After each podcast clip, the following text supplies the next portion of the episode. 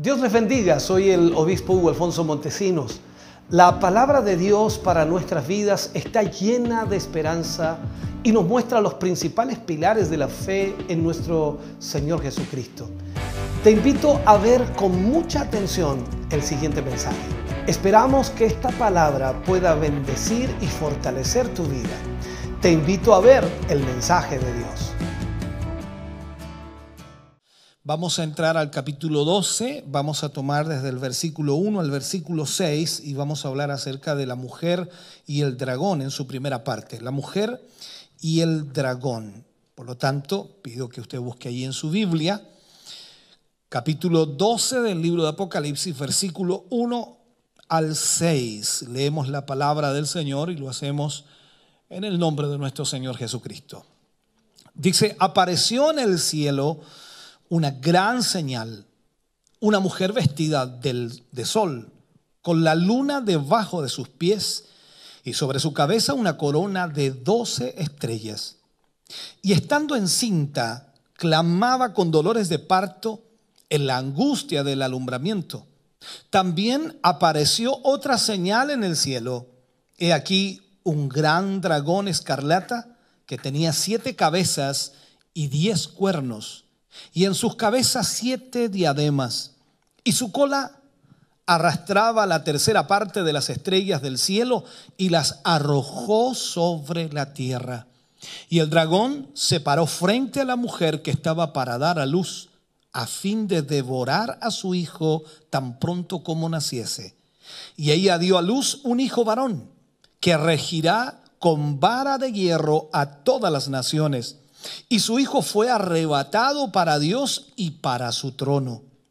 Y la mujer huyó al desierto, donde tiene lugar preparado por Dios, para que allí la sustenten por mil doscientos sesenta días. Oremos al Señor. Padre, en el nombre de Jesús. Vamos ante su presencia en esta noche.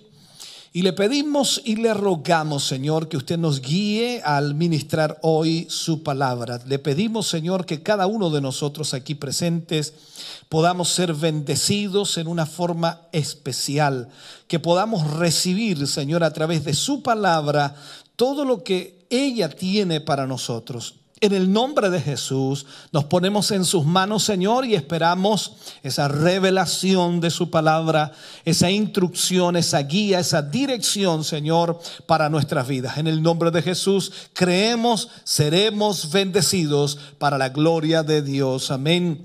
Y amén, Señor. Aleluya. Fuerte ese aplauso de alabanza al Señor. Aleluya. Bendito Dios. Gloria a Dios. Puede sentarse, Dios le bendiga mucho. Vamos a hablar entonces acerca de este tema, la mujer y el dragón.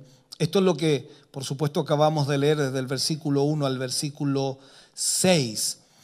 La mujer vestida de sol, así también la menciona aquí eh, el apóstol Juan en Apocalipsis 12, 1 y 2, hablando acerca de esta mujer.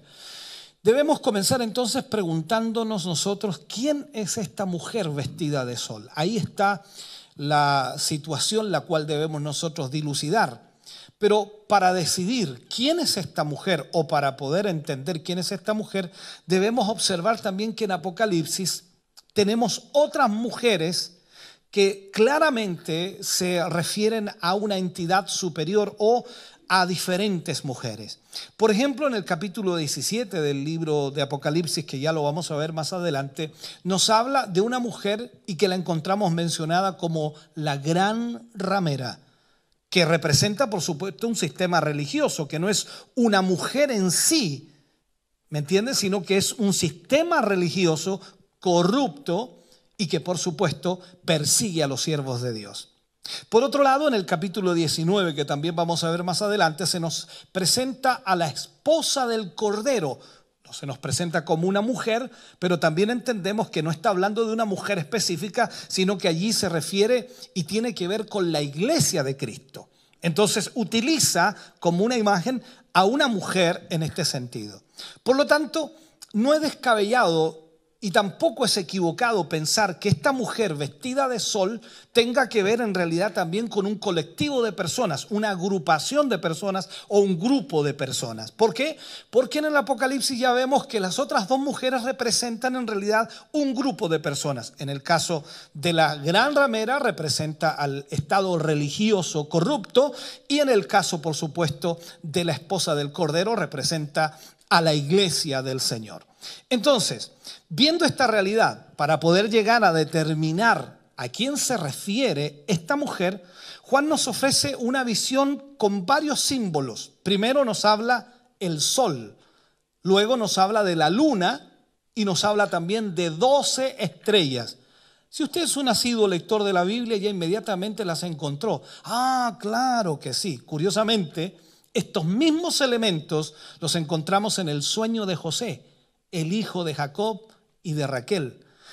Él tuvo en sus días este sueño cuando aún vivía, por supuesto, con su familia en Canaán. Lo vemos allá en el capítulo 37 del libro de Génesis y habla acerca de esto. Ahora, la visión de Juan tiene, por supuesto, que ver nuevamente o nos enfoca nuevamente en algo que aparece en el Antiguo Testamento.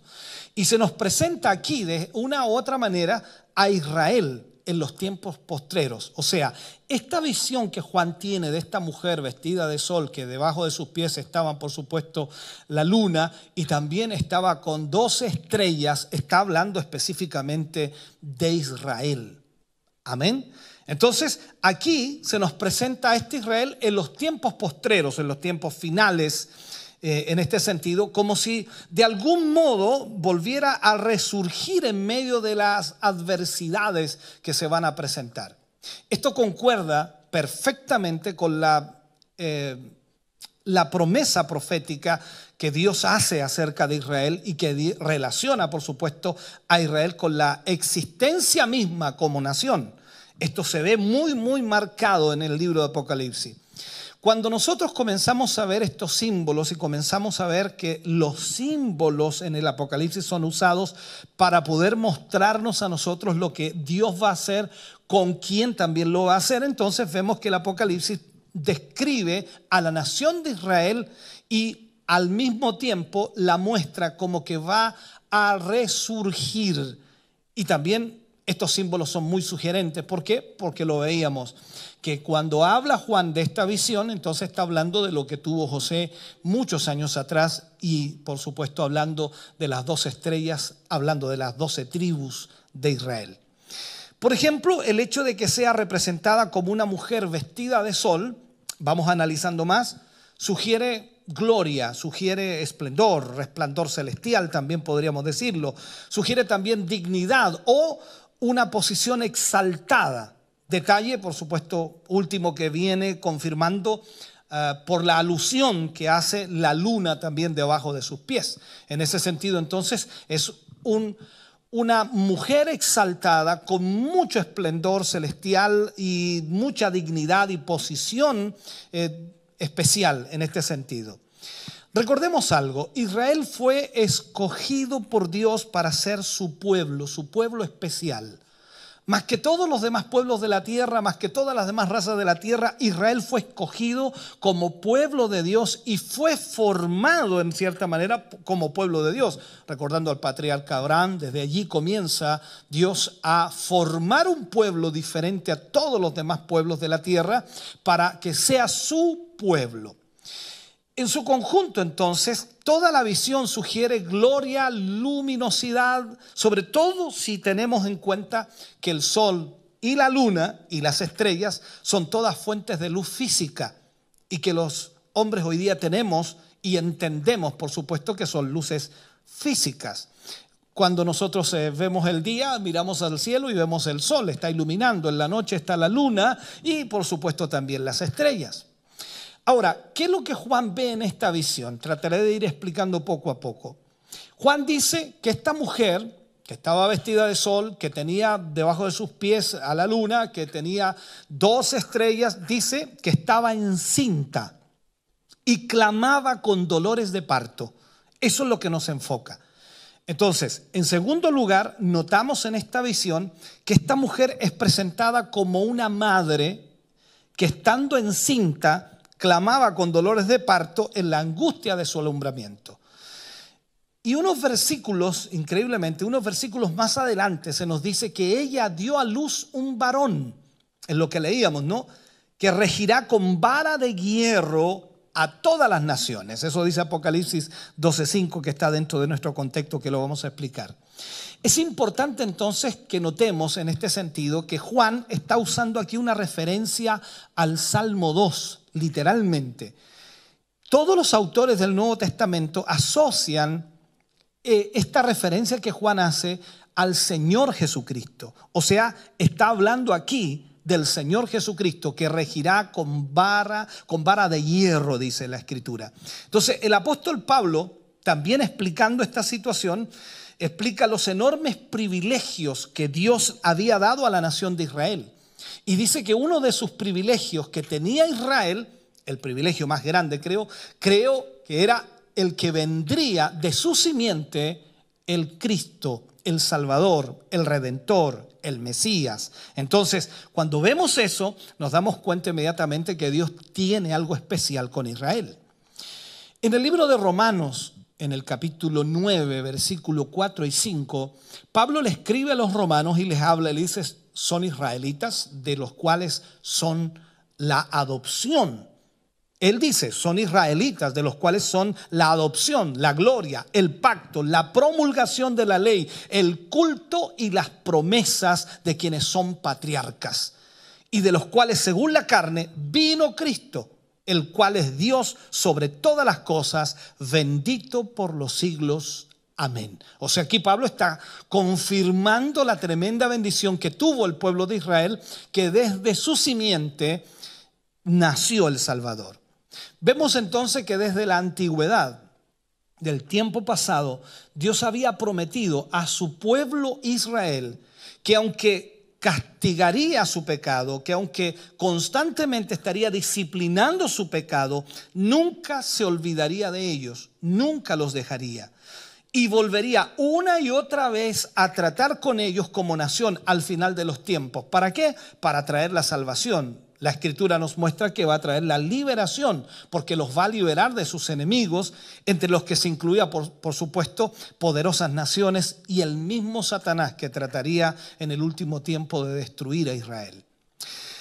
Ahora, antes que Israel pudiera disfrutar esta promesa que el Señor marca en la escritura, sería necesario que ellos mismos fueran juzgados y redimidos de Babilonia. Esto cuesta un poquito entenderlo, pero trataré de explicarlo. Cuando vamos al libro de Miqueas, capítulo 4, versículo 9 y 10, dice, ahora, ¿por qué gritas tanto? Dice, es una pregunta. ¿Por qué gritas tanto? ¿No hay rey en ti? ¿Pereció tu consejero que te ha tomado dolor como de mujer de parto? Duélete y gime, dice, hija de Sión, como mujer que está de parto, porque ahora saldrás de la ciudad y morarás en el campo y llegarás hasta Babilonia. Allí serás librada, allí te redimirá Jehová de la mano de tus enemigos. Esta es una profecía que se va a cumplir al final de los tiempos. Entonces, aquí vemos que aunque Israel regresó de su cautividad de Babilonia en el pasado, va nuevamente a suceder esta situación de la cual Dios dice que les librará de ese cautiverio o les librará de la opresión de los enemigos. Y no hay duda entonces de que todavía no se ha cumplido plenamente lo que los profetas anunciaron acerca del reinado universal del Mesías en Jerusalén para al mismo tiempo librar a Israel. Por lo tanto, no es de extrañar, hermano querido, que nos volvamos a encontrar con estas promesas en el libro de Apocalipsis, promesas que van directamente relacionadas con Israel. Así pues, entonces, en este contexto debemos entender que los dolores de parto y la angustia del alumbramiento, como así lo menciona Juan, en relación al resurgimiento o resurrección misma, podríamos ponerle de Israel al final de los tiempos. Eso es lo que va a ocurrir. En este momento Israel para muchos está como en, en, stand-by, en statu quo. Pareciera que no, no pasa nada porque Israel sigue esperando al Mesías. Israel sigue esperando al Redentor, al Salvador. Está todavía esperando que se cumpla la promesa o la profecía del Mesías. Y esto es una realidad todavía en ellos. Entonces, pareciera que no está sucediendo nada. Nosotros ya tenemos al Mesías, tenemos al Salvador, nosotros sabemos que Él ya vino y ellos le rechazaron, pero hay un periodo entonces aquí en donde Israel será alcanzado una vez más y resurgirá, resucitará, por supuesto, al final de los tiempos. Y es un periodo que los profetas describieron como la gran tribulación y angustia. Lo habla Jeremías, lo habla Daniel también en ese sentido. Y en él se encuentra encuadrada, por supuesto, también el, anuncio de la segunda venida del Mesías, de la venida del Señor. Aquí es donde también entendemos que Israel será liberado de todos sus enemigos. Como ya sabemos, parte de todo esto se está cumpliendo eh, en nuestros días desde 1948 cuando Israel comenzó ya a ser nación. Israel volvió a ser reconocida internacionalmente como nación desde 1948 y para ser más exacto, el 14 de mayo de 1948, Israel volvió a ser reconocida internacionalmente como nación y regresaron a su tierra, pero aún falta su resurrección. Aún falta esa resurrección espiritual cuando reconozcan al Señor Jesucristo como su Mesías. Ellos todavía no reconocen a Jesús como el Mesías. Veamos entonces, vamos viendo, de acuerdo a lo que ya analizamos, la mujer vestida de sol representa en otras palabras entonces a Israel porque habla acerca de toda esa simbología que ya la encontramos en el sueño de José y la encontramos también en las doce tribus de Israel. O sea, todo está allí.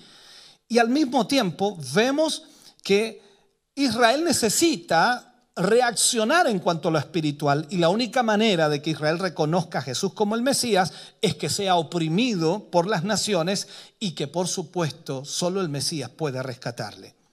Veamos esto. Juan tiene esta visión y también dice que dentro de esto ve a un dragón escarlata.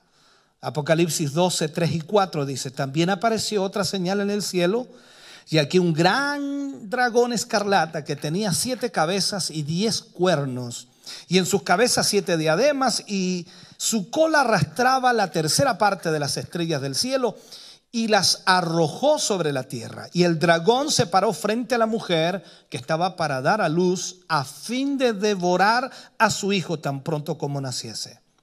¿Qué es lo que hace Juan aquí? Ve una visión y en esta visión ve una segunda señal en el cielo que introdujo, por supuesto, un nuevo personaje a la escena, el dragón escarlata, o como dice el texto, el gran dragón escarlata. Y en este caso, le identifica a través de lo que él dice y de una forma sencilla que nos facilita el mismo texto en realidad. Lo que dice la palabra del Señor allí. Dice, el dragón, la serpiente antigua, eso sale en Apocalipsis 12.9, el dragón, la serpiente antigua que se llama diablo y Satanás. O sea, aquí ya no necesitamos preguntarnos quién es el dragón escarlata. Juan lo dice claramente con total claridad. También aparece en Apocalipsis 22 la misma eh, especificación de lo que es el dragón escarlata. A su vez, también debemos asociar a este gran dragón con la bestia que vio el profeta Daniel en su visión profética y que tenía que ver con el cuarto rey o reino que se levantara en la tierra en los últimos tiempos y que por supuesto será diferente de todos los anteriores y tremendamente espantoso en gran manera. Eso es lo que Daniel ve. Daniel versículo 7 del capítulo 7 habla acerca de esto. Dice, después de esto miraba yo en las visiones de la noche y aquí la cuarta bestia, espantosa y terrible y en gran manera fuerte, la cual tenía sus dientes grandes de hierro, devoraba y desmenuzaba, y las obras hollaba, hollaba con sus pies, y era muy diferente de todas las bestias que había antes de ella, y tenía diez cuernos. O sea, vemos aquí que Daniel está hablando de lo mismo que Juan vio en su visión. En ambos casos, tanto Daniel como en el Apocalipsis que Juan mm, escribe, esta bestia se caracteriza por ser el enemigo mortal de la mujer, que como ya hemos señalado, entonces se refiere a la nación de Israel. La mujer es la nación de Israel. Por lo tanto, el enemigo que es Satanás, el diablo, va a tratar de destruir por completo a la nación de Israel. Y notemos que una vez más será por la intervención directa del Señor que los santos recibirán el reino o que Israel será libertado. Veamos algo. Daniel capítulo 7, versículo 21 y 22 dice, y veía yo que este cuerno hacía guerra contra los santos y los vencía hasta que vino el anciano de días y se dio el juicio a los santos del Altísimo y llegó el tiempo y los santos recibieron el reino. Entonces, lo que estamos viendo aquí entonces es lo que Dios va a hacer para libertar a Israel de la opresión del enemigo y de la opresión de las naciones y sobre todo la opresión de Satanás. Por otro lado, el hecho de que Satanás sea descrito como una bestia terrible o como un gran dragón escarlata, espantoso, tiene la clara finalidad de presentarlo, por supuesto, en clara oposición con el cordero que fue inmolado, que está en contra del cordero que fue inmolado. El Señor Jesucristo y Satanás son radicalmente distintos, radicalmente diferentes. O sea, no hay en ellos ningún parecido posible.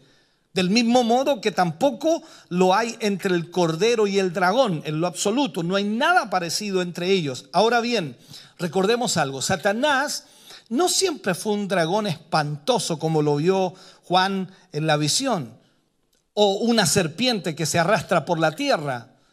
Tenemos que entender eso. Hubo un tiempo, hubo un tiempo en que él fue descrito como el lucero hijo de la mañana. Recordemos eso en Isaías 14. El lucero, hijo de la mañana, incluso dice que era el sello de la perfección, lleno de sabiduría, acabado en hermosura, así lo menciona Ezequiel. Y el mismo Ezequiel dice que era un querubín grande y protector. O sea, ahí inmediatamente nos cambia la visión de lo que dice Juan acerca de este gran dragón escarlata. O sea, hubo un tiempo entonces en donde Satanás fue hermoso, en donde Satanás fue perfecto, lleno de sabiduría, acabado en hermosura, querubín grande y protector. Pero ¿qué sucedió? Después de la caída, después de la rebelión que Satanás tuvo en el cielo, su belleza suprema fue desfigurada hasta extremo grotesco, en donde hoy día literalmente no hay belleza en él. Aunque la Biblia dice también que se viste como ángel de luz. Aún así, sigue conservando poder, y eso es una realidad, la, la, escritura lo menciona de esa forma. En todo caso, Satanás será finalmente desenmascarado y todo el mundo acabará viendo su verdadero carácter, su verdadera forma, su realidad. Ya no podrá seguir disfrazándose como ángel de luz, porque será totalmente presentado al mundo tal como Él es. Aunque lo más trágico de todo esto, y quizás lo que más eh, confunde un poco esto, porque el libro de Apocalipsis habla acerca de eso, será que aún sabiendo cómo es Satanás, aún sabiendo la realidad de Satanás, los moradores de la tierra rendirán culto a él. Eso es increíble. Y hoy día vemos también un poco de eso, ¿no? Cómo el satanismo ha crecido, cómo la vulgaridad misma de toda aquella religión satánica está apoderándose de tanta gente hoy día. Bueno, en cuanto a la descripción que Juan hace de Satanás, notamos en primer lugar que es un dragón escarlata. O sea, es decir, rojo fuego, así se le llama al escarlata, un rojo fuego, como, como el color de la sangre. Y es sediento de sangre, Desea eliminar, por supuesto, al hijo de la mujer cuando nazca. Y ahí está esperando para que cuando nazca el hijo de la mujer lo pueda devorar. Y más adelante, al mismo tiempo, devorar a los descendientes de la mujer. En esto, hermano querido, es idéntico, idéntico a la gran ramera, que también, por supuesto, aparece vestida de escarlata, ebria, dice la escritura, ebria de la sangre de los santos y de los mártires de Jesús. Eso aparece en Apocalipsis 17, 4 al 6. También se nos dice que este dragón escarlata tenía siete cabezas y diez cuernos, lo que sugiere tanto inteligencia como poder. Además, la presencia de los diez cuernos nos permite asociarlo con, con, la terrible bestia que vio el profeta Daniel en el capítulo 7, versículo 7, y con la bestia que surgirá del mar un poco más adelante, de acuerdo a Apocalipsis 13.1. Vamos a tener mucha información después de eso, ¿no? En sus cabezas tenía siete diademas como símbolo de autoridad. Otro detalle interesante que marca Juan es que el dragón no viene solo, sino que con su cola, dice, con su cola arrastra la tercera parte de las estrellas del cielo y las arroja sobre la tierra.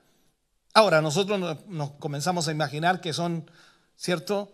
Eh, eh, estrellas, pero en realidad debemos ir a, la palabra de Dios. La cita se corresponde con lo anunciado increíblemente por el profeta Daniel, allá en el libro de Daniel capítulo 8, versículo 10. Ahora bien, aquí tenemos un ejemplo cómo un mismo elemento puede simbolizar distintas cosas. Aquí es donde tenemos que tener mucha mm, cautela en nosotros apresurarnos a decir algo. Entonces, recordamos que al comenzar este capítulo vimos 12 estrellas, 12 estrellas, que simbolizaban a las tribus de Israel, o sea, a las 12 tribus de Israel. En este sentido, mientras que ahora estas estrellas necesariamente no significan o tienen un, significado diferente. Para interpretarlo correctamente tenemos que observar entonces lo que el propio texto nos dice. Como siempre lo he dicho, cuando nosotros estudiamos Apocalipsis, no debemos ir a un libro a buscar la información, o a otro libro, perdón, sino que debemos buscarlo en la misma palabra de Dios, porque la misma palabra de Dios tiene la respuesta. Cuando vamos a Apocalipsis capítulo 12, versículo 7, dice, Miguel y sus ángeles luchan contra quién? Contra el dragón. ¿Quién es el dragón? El dragón escarlata y luchan el dragón y sus ángeles. O sea, ¿qué nos está diciendo Juan? Que esas estrellas o la tercera parte de las estrellas que arrastró con su cola no son estrellas en sí, sino son ángeles. Y aquí lo dice en esta lucha.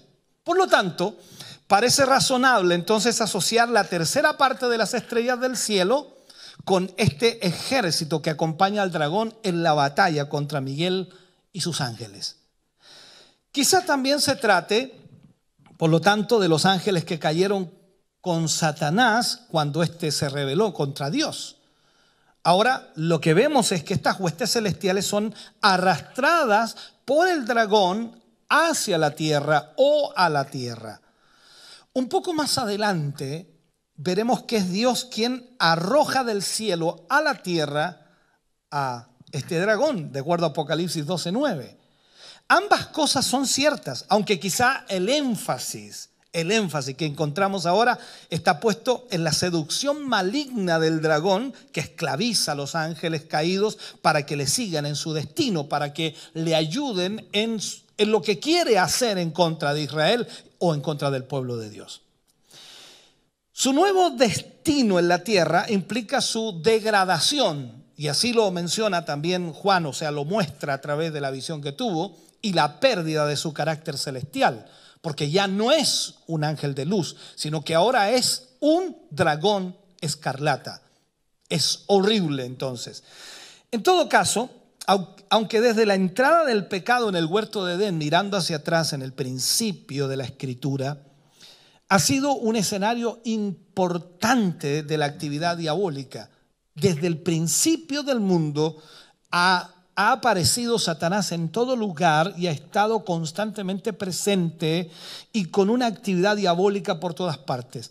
Entonces, con la llegada de este ejército de ángeles caídos, su actividad se verá incrementada enormemente y notablemente en el mundo.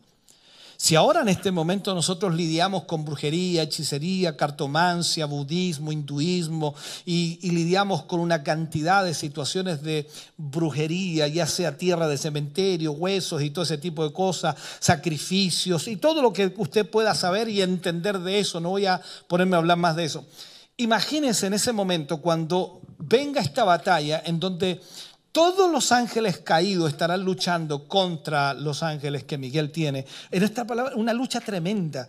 El poder satánico se desatará totalmente sobre el mundo. Y eso es parte del plan de Dios también. O sea, dentro de esto debemos entender que los juicios de Dios son parte de todo lo que va a ocurrir en la gran tribulación. Ahora, nos encontramos, hermano querido, que este poderoso y malvado ser tiene como principal objetivo en esta tierra acabar con el hijo de la mujer. Esa es la prioridad que él tiene, acabar con el hijo de la mujer. Y el dragón, dice, de acuerdo a lo que dice la Biblia, se paró frente a la mujer que estaba para dar a luz a fin de qué? De devorar a su hijo tan pronto como naciese. El objetivo de la furia satánica es el Mesías de Dios. Satanás está enfurecido con Cristo. ¿Me está escuchando? Y en este sentido, entonces, si al estar enfurecido con Cristo, también está enfurecido con nosotros que tenemos a Cristo. Entonces, Satanás sabe que Él es quien ha sido designado para recuperar el dominio universal usurpado por el maligno. En este momento, tal como también la escritura lo dice, esta tierra está eh, bajo el poder de Satanás. O sea, el príncipe de esta tierra es Satanás que ha cegado, dice, el entendimiento de los hombres para que no les resplandezca la luz del Evangelio. Pero Satanás sabe que todo ha sido puesto, todo ese dominio universal ha sido puesto en Cristo Jesús. Por lo tanto, Él no quiere que ese momento llegue, pero va a llegar. Recordemos nuevamente el pacto de Dios con Abraham desde el principio, creando una nación, formando una nación. En tu simiente, le dice Dios allá en Génesis 22, 18, en tu simiente serán benditas todas las naciones de la tierra. En tu simiente serán benditas todas las naciones de la tierra. No dice en tus simientes, sino en tu simiente, hablando en, en, perfecto, entonces, en este sentido, nosotros tenemos que entender que está hablando aquí de Cristo, está hablando de Jesús, en tu simiente. Entonces, el pacto de Dios con Abraham fue ese. Si miramos ahora el pacto de Dios con David, que también lo analizamos en uno de los temas anteriores, Dice la escritura allá en el libro de 2 de Samuel 7, versículo 12 y 13, dice, y cuando tus días sean cumplidos y duermas con tus padres, hablando de David que iba a morir, yo levantaré después de ti a uno de tu linaje, a uno, no dice a unos, a uno de tu linaje, el cual procederá de tus entrañas y afirmaré tu reino, él edificará casa a mi nombre y yo afirmaré para siempre el trono de su reino. Aquí también estaba hablando de Jesús. Debemos entender eso. Entonces, toda la historia bíblica, hermano querido, nos ha dejado testimonio de los múltiples esfuerzos de Satanás por terminar con la nación judía, una y otra y otra y otra vez, y en especial con la descendencia del rey David, con la descendencia del rey David. Recordemos que a Jesús siempre se le proclamaba eh, como el hijo de David. Escuchamos a Bartimeo gritar, Hijo de David, ten misericordia de mí. O sea, estamos hablando entonces de la simiente de David. Pensemos, por ejemplo, veamos esto, en el malvado plan de Amán, Antiguo Testamento, allá en el libro de Esther, el malvado plan de Amán para destruir a quienes, a todos los judíos en los días de Azuero, rey de Persia y de Media. Ahí eso lo encontramos esa historia en el libro de Esther. Ahí Satanás estaba tratando de destruir al pueblo de Israel. Lo vemos totalmente. Y antes de él vemos a Faraón de Egipto también que trató de tener éxito para terminar, para acabar con el pueblo de Israel y su descendencia por medio de las parteras egipcias. O sea, cosa que cuando naciera un varón, mátenlo, tírenlo al río. Y no pudieron. Aquí el dragón entonces actúa personalmente como una partera, esperando que el niño nazca para matarlo en el mismo momento que nazca. Otro buen ejemplo de, esta misma actitud lo vemos en Herodes. Su furia, esa furia asesina por matar al rey de los judíos que había nacido. Recordemos que los eh, magos o adivinos que vinieron a, ver y siguieron la estrella, dijeron, hemos venido a ver al rey que ha nacido. Y, y Herodes era rey. Entonces dijo, no puede haber otro rey que yo y mandó a matar a todos los niños que habían nacido de 0 a 2 años. Los mataron a todos. O sea, aquí vemos que Satanás siempre ha estado tratando de destruir al pueblo de Dios y sobre todo está en contra de Jesucristo. Ahora, con todo esto, Satanás estaba tratando de impedir el nacimiento anunciado del descendiente de Eva, porque cuando vamos al libro de Génesis capítulo 3, versículo 14 y 15, habla también de eso. Eva, el descendiente de Eva, en este caso, la simiente de Eva, aplastaría la cabeza de la serpiente. Aplastaría la cabeza de la serpiente. Entonces, de aquí proviene la enemistad entre Satanás y el descendiente prometido a Eva, que no sería entonces simplemente marcando la Biblia, sería Jesucristo, el descendiente, nuestro Señor Jesús, el Mesías de Dios, y aquí también tenemos que decir el Mesías de Israel. Entonces vemos toda esta historia es fascinante. Discúlpeme si hablo muy rápido, yo tengo todo claro aquí, pero a veces yo me, pongo disparo para todos lados, me disculpan. Viendo otro, otro enfoque, vemos que aquí la mujer iba a tener, ¿qué cosa? A ver si se dio cuenta usted. ¿Qué iba a tener la mujer? Dígalo fuerte. Un hijo.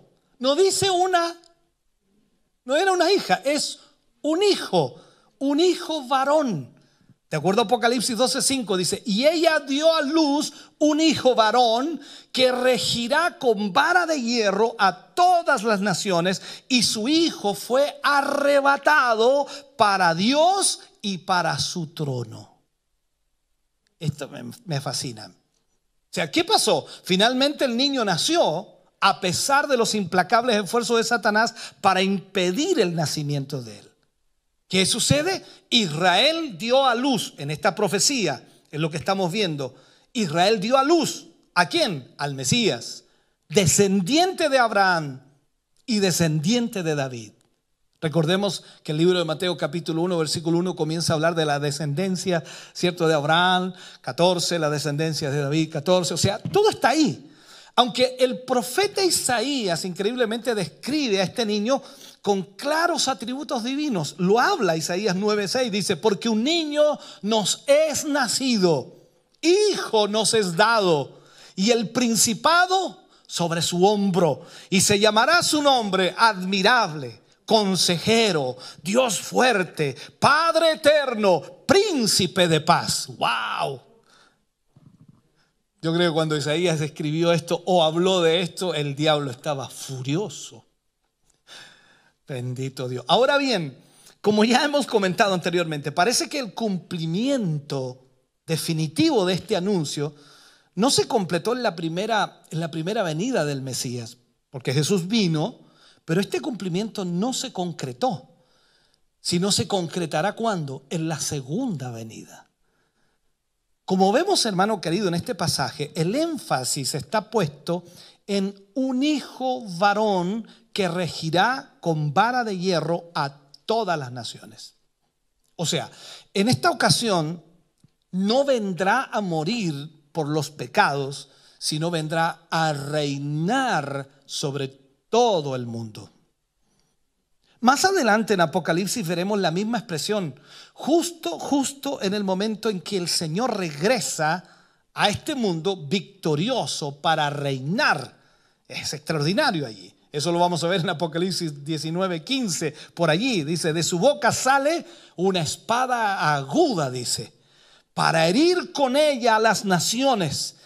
Y él las regirá con vara de hierro y él pisa el lagar del vino, del furor y de la ira del Dios Todopoderoso. Entonces, si vemos esto, recuerde usted que yo le dije que había sido tomado esto del Salmo 2 cuando David escribe. ¿Y qué dice en el Salmo 2 David? En uno de los versículos, capítulo 2, versículo 9 del Salmo 2 de David, dice, los quebrantarás con vara de hierro, como vasija de alfarero, los desmenuzarás. Está hablando de la profecía del final de los tiempos. Entonces, si leemos con atención, el capítulo, veremos que en la primera parte los príncipes y reyes de la tierra se levantarán unidos contra el ungido del Señor rechazando su gobierno. Esto, esto tuvo su cumplimiento durante la primera venida del Señor, sin duda lo rechazaron. Los, los, lo rechazaron de tal manera que lo crucificaron. Tal como lo interpretaron los apóstoles, los apóstoles hablaron acerca de eso. Pero la actitud de los hombres no cambia en lo absoluto, sigue siendo de la misma manera. Y aún así, aunque la actitud de los hombres no cambia, no pueden impedir que los planes de Dios se cumplan. Así que el salmista viene y escribe ahí en el Salmo capítulo 2, versículo 4 y 6, dice, el que mora en los cielos se reirá. Miren lo que dice, el que mora en los cielos se reirá. El Señor se burlará de ellos. Luego hablará a ellos en su furor y los turbará con su ira. Pero yo he puesto mi rey sobre Sión, mi santo monte. O sea, Dios está hablando aquí que se va a reír de los moradores de la tierra, se va a burlar de ellos hablará hacia ellos con furor y los turbará con su ira, y aún así cumplirá su propósito y dice, yo he puesto a mi rey sobre Sión, o sea, pondré a Jesús sobre Sión en mi santo monte. O sea, no hay forma de detener eso, hermano querido. Finalmente Dios entonces gobernará las naciones, pero lo hará con vara de hierro. No será como cuando vino la primera vez con vara de hierro, lo que nos sugiere firmeza, sino también, hermano querido, nos sugiere que será un gobierno impuesto, porque las naciones no lo querrán aceptar de buena voluntad. O sea, las naciones no querrán ser gobernadas. Hoy día usted sabe lo que pasa ¿no? en los gobiernos. Todos los gobiernos quieren gobernar quieren mandar, quieren ordenar, quieren tener sujeto a todo el mundo. Bueno, vendrá el Señor Jesús y les enseñará lo que es mantener sujeto a la gente. Esa es la realidad. A pesar de todas las circunstancias adversas con las que Cristo, con las que el Señor Jesús se encontró cuando Él vino la primera vez al mundo, Dios mismo intervino contribuyendo de alguna manera en el soberano o supremo propósito de Dios y lo va a sentar juntamente con Él en su trono.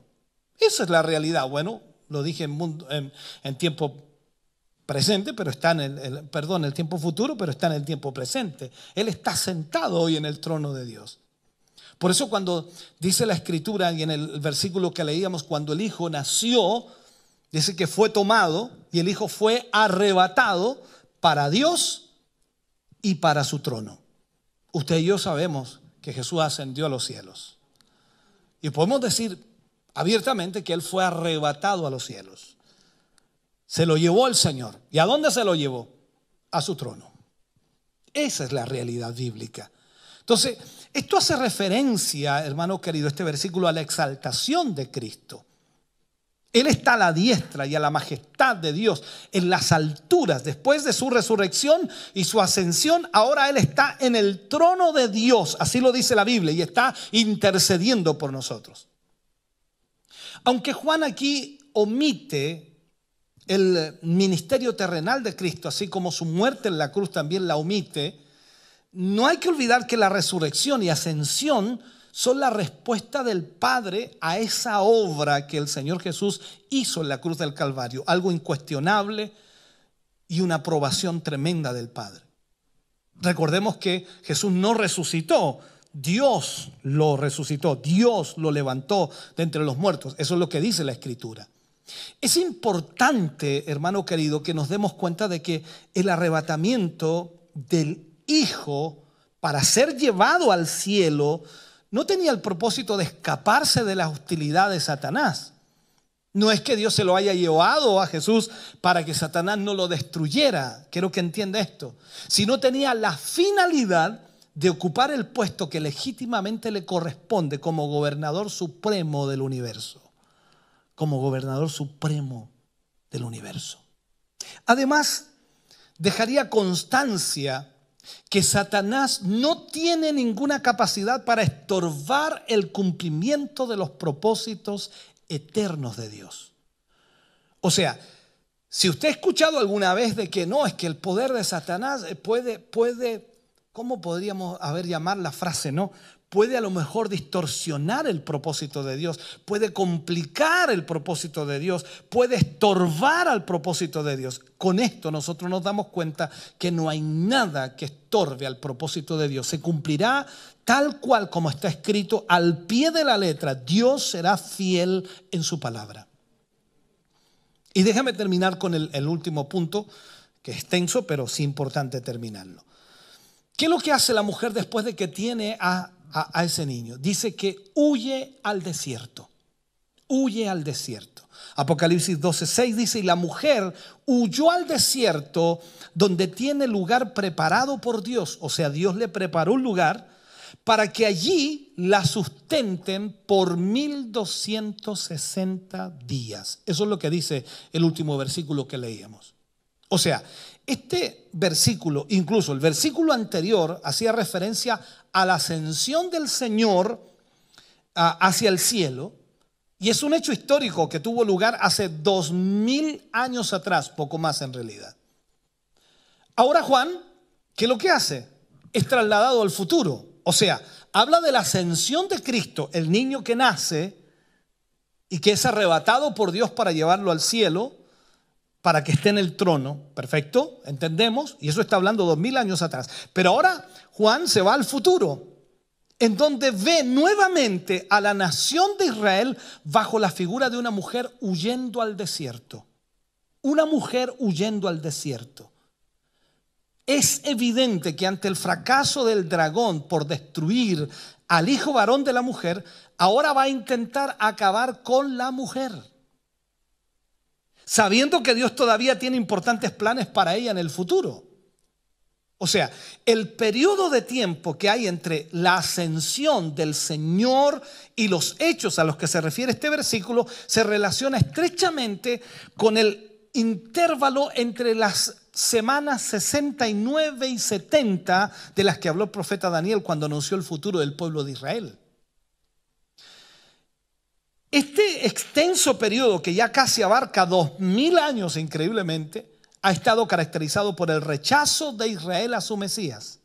O sea, Israel hasta el día de hoy sigue rechazando que Jesús es el Mesías. Y esto es una realidad.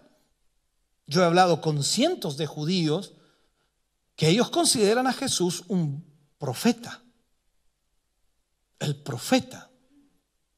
Excelente profeta, pero no es el Mesías.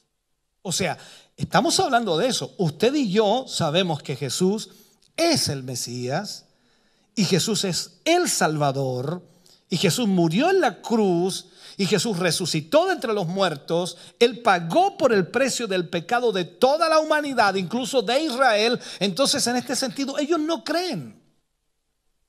Por eso entonces, voy tratando de enfocarle, cuando Israel rechaza al Mesías, da lugar entonces a la formación de la iglesia, el pueblo de Dios insertado de carácter fundamentalmente gentil. O sea, nosotros no somos judíos, somos gentiles. ¿Ya? Entonces, nosotros somos injertados en el pueblo de Dios para ser salvos por la gracia de nuestro Señor Jesucristo. Pero eso no quiere decir que Dios ha olvidado las promesas que durante todo el Antiguo Testamento había hecho a Israel por medio de sus profetas. Dios no ha olvidado esas promesas. Dios sigue manteniendo esas promesas para Israel. Entonces, Él sigue anunciando un tiempo final de restauración y de bendición para Israel. El mismo apóstol Pablo habló de ello reconociendo por un lado la incredulidad de Israel, pero volviéndose a hacer eco de lo dicho, por supuesto, por los profetas de la antigüedad. Él habla en el libro de Romanos capítulo 11, versículo 25 al 27, y dice, porque no quiero, hermanos, que ignoréis este misterio, para que no seáis arrogantes en cuanto a vosotros mismos, que ha acontecido a Israel endurecimiento en parte hasta que haya entrado la plenitud de los gentiles y luego todo Israel será salvo, como está escrito. Vendrá de Sión el libertador. Y ahí nos hace eco los versículos que decíamos, y pondré a mi santo eh, en Sión. Entonces, vendrá de Sión el libertador que apartará de Jacob la impiedad y este será mi pacto con ellos cuando yo quite sus pecados. Notemos entonces que aquí el apóstol afirma que habrá un tiempo en que Israel será salvo y sus pecados serán perdonados. Pero esto no ocurrirá hasta cuándo? Hasta que haya entrado la plenitud de los gentiles, o sea, todos los gentiles que han creído en el Señor Jesucristo, cuando hayan entrado, ¿a dónde tendrán que entrar? Y ahí viene la otra pregunta, ¿y dónde tienen que entrar? A su reposo. ¿Y dónde es el reposo? En el cielo. O sea, cuando ya nosotros estemos arriba, entonces Dios tratará con Israel. Aunque hay muchos que dicen que no será así. Bueno, es el problema de ellos, ¿no? La Biblia lo dice. Ahora, en el contexto de, la carta a los romanos vemos con claridad la plenitud de los gentiles. Tiene que ver con el periodo de la iglesia de mayoría gentil. Porque la iglesia gentil hoy día no está eh, con, con judíos. Los judíos siguen creyendo en Jesús como un profeta y no como el Mesías. Pero después de esto, entonces Israel volverá a tomar protagonismo nuevamente en los planes de Dios una vez que los gentiles entren. Coincidiendo, por supuesto, con el regreso a Sión del libertador, quien perdonará sus pecados. Y claro está que esto no puede ser otro que el Señor Jesucristo. Él volverá. Y Él es el que perdonará a Israel. Por lo tanto, en ese periodo final de la historia al, que se refiere aquí el autor de Apocalipsis, está hablando en realidad del momento de salvación para Israel. Apocalipsis ya ha hecho referencia anteriormente al periodo de tres años y medio. Recordemos Apocalipsis capítulo 11, versículo 1 al 3. Y en esa ocasión vimos también que el templo en Jerusalén volvía a estar en pie y que dos testigos de Dios, de acuerdo a lo que ya estudiamos, daban testimonio allí durante 1260 días, o lo que es lo mismo en realidad de que tres, tres años y medio. Pero al acabar ese periodo, la bestia sube del abismo, dice, hace guerra contra ellos y los mata.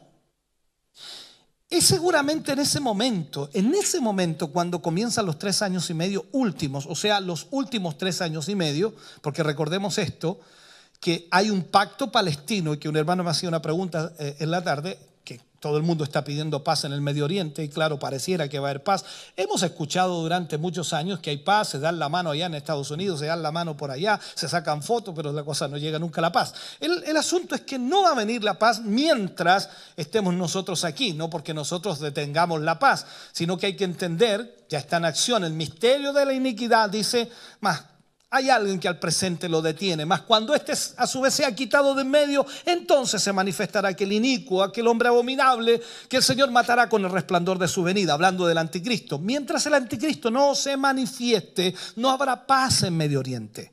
Él es el que traerá la paz al Medio Oriente. Y él pondrá un pacto palestino, que así se le llama, que son siete años de paz. Ese pacto se firmará y todo el mundo estará feliz y contento, pero a los tres años y medio ese pacto se romperá. Y estamos hablando de esta realidad. Se romperá. Y en ese momento entonces el anticristo perseguirá a Israel y todas las naciones del mundo se levantarán en contra de Israel. Tres años y medio de persecución a Israel. Hay mucha gente que dice que eso no va a suceder, que Israel, que Israel, Israel. Pero es lo que dice la Biblia. Entonces, en esto coincide con muchos otros textos del Antiguo Testamento que revelan que la nación de Israel enfrentará días muy difíciles antes de ser bendecida por Jehová. Incluso el mismo Señor Jesucristo decía, rogad que vuestra vida no sea en invierno. Hay de aquellas que estén en cinta en aquellos días.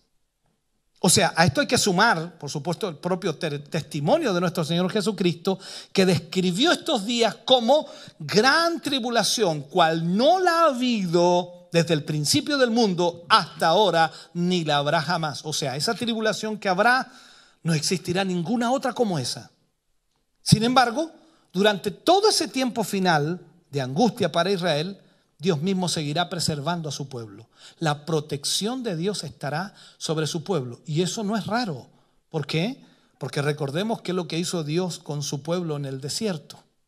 ¿Qué hizo Dios con su pueblo en Egipto? ¿Qué ha hecho Dios con su pueblo en cada lugar donde ha estado? Lo ha protegido, lo ha guardado. Entonces no es nada extraño. Veamos lo que dice nuestro texto. Y la mujer huyó al desierto donde tiene lugar preparado por Dios la alusión al desierto, aquí trae muchos recuerdos inmediatamente a los israelitas. Por un lado, fueron protegidos y guiados por Dios en el desierto durante 40 años después de que salieron de Egipto. También fue el lugar en donde fueron probados y disciplinados en el desierto. Fue en el desierto donde Juan el Bautista llamó al pueblo de Israel para prepararse ante la inminente llegada de su Mesías. O sea, todo esto sigue cumpliéndose y sigue dándose de la misma manera, porque recordemos algo, dice, pastor, no tiene nada que ver Juan el Bautista con lo que pasa en el Apocalipsis, tiene mucho que ver, ¿sabe por qué? Porque Juan el Bautista, ¿qué camino estaba preparando? El camino del Mesías, del Salvador. Pero Israel lo rechazó. Entonces, los dos testigos, ¿qué camino preparan? El camino del Mesías, del Salvador.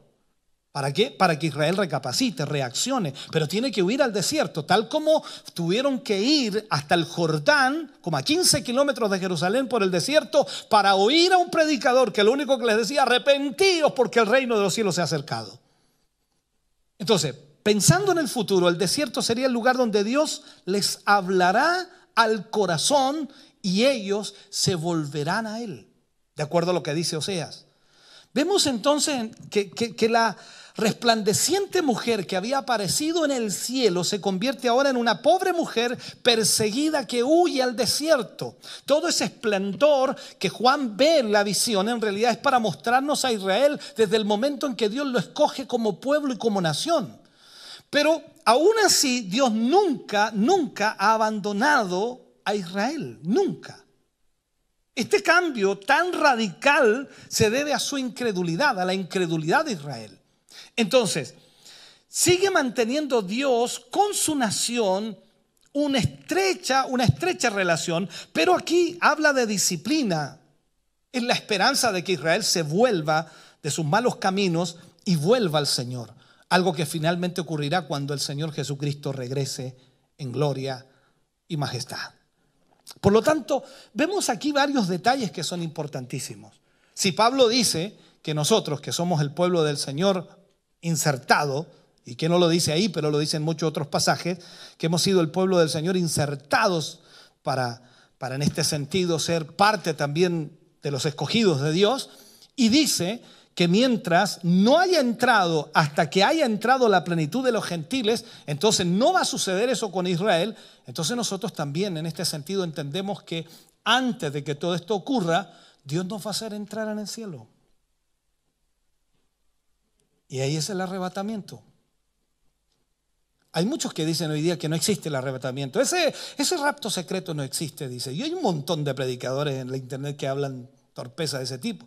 Pero el punto es, y yo le he preguntado a un montón de esos predicadores, por favor, entonces, si usted no cree que el arrebatamiento va a suceder ante la gran tribulación, por favor dígame dónde va a estar la foda del Cordero, dónde va a estar el tribunal de Cristo, qué va a suceder en la tierra, y ahí no saben ubicar, se pierden entero.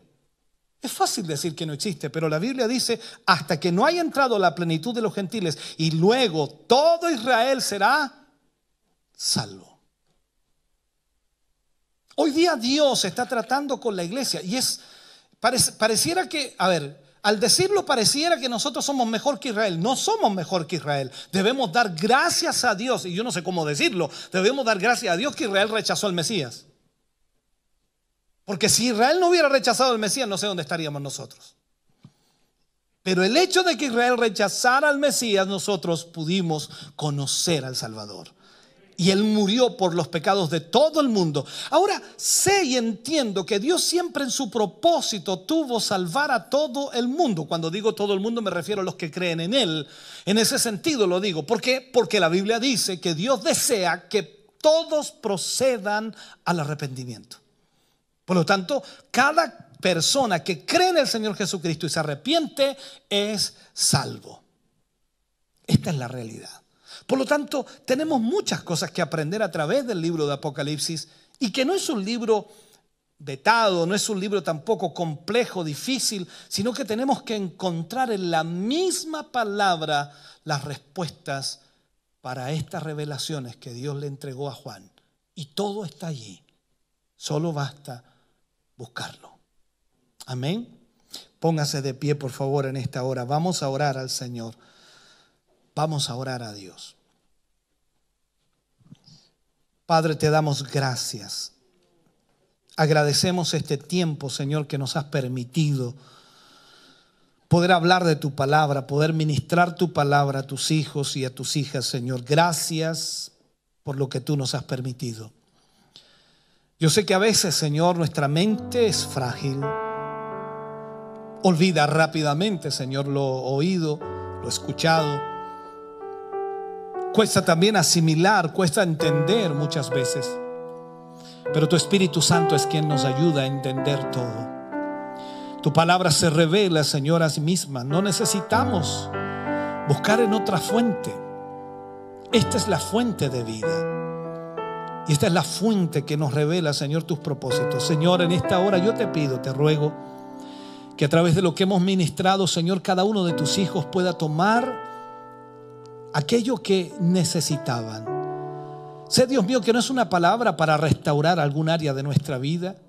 Sé que no es una palabra para animar. Sé que no es una palabra, Señor, que pueda quizás traer una bendición específica espiritual. Pero es una palabra de conocimiento la cual necesitamos, Señor. Necesitamos saber qué va a ocurrir en el último tiempo. Hoy con tanto viento de doctrina, con tantos pensamientos liberales, con tantas ideas, Señor, totalmente abstractas e incluso, Señor, alejadas de tu palabra, tantos predicadores que utilizan, Señor, su conocimiento para entorpecer tu palabra. Dios mío, ayúdanos para que podamos cimentar nuestra fe en tu palabra que es verdad. Señor, bendigo la vida de tus hijos y de tus hijas, de aquellos que nos han estado escuchando por este largo rato. Agradezco, Señor, todos estos medios de comunicación que nos permite sostener hasta ahora. Agradezco, Dios mío, el que podamos dejar esta enseñanza, esta instrucción grabada allí, Señor, para que la podamos revisar una vez más y podamos verla cientos de veces si queremos. Señor, gracias, porque a través de ello, Dios mío, tú te glorificas y ministras el corazón y vida de tus hijos. Gracias por esta palabra, gracias por esta instrucción. Somos bendecidos por tu palabra. Y en el nombre de Jesús pedimos tu bendición sobre tu pueblo, sobre tu iglesia, sobre tus hijos hoy, para tu gloria. Amén y amén, Señor. Estamos contentos de que hayas visto y escuchado este mensaje. Creo con todo mi corazón que Dios le ha bendecido. Quiero invitarles a suscribirse a mis redes sociales donde tenemos contenido que le ayudará a alimentar su vida espiritual.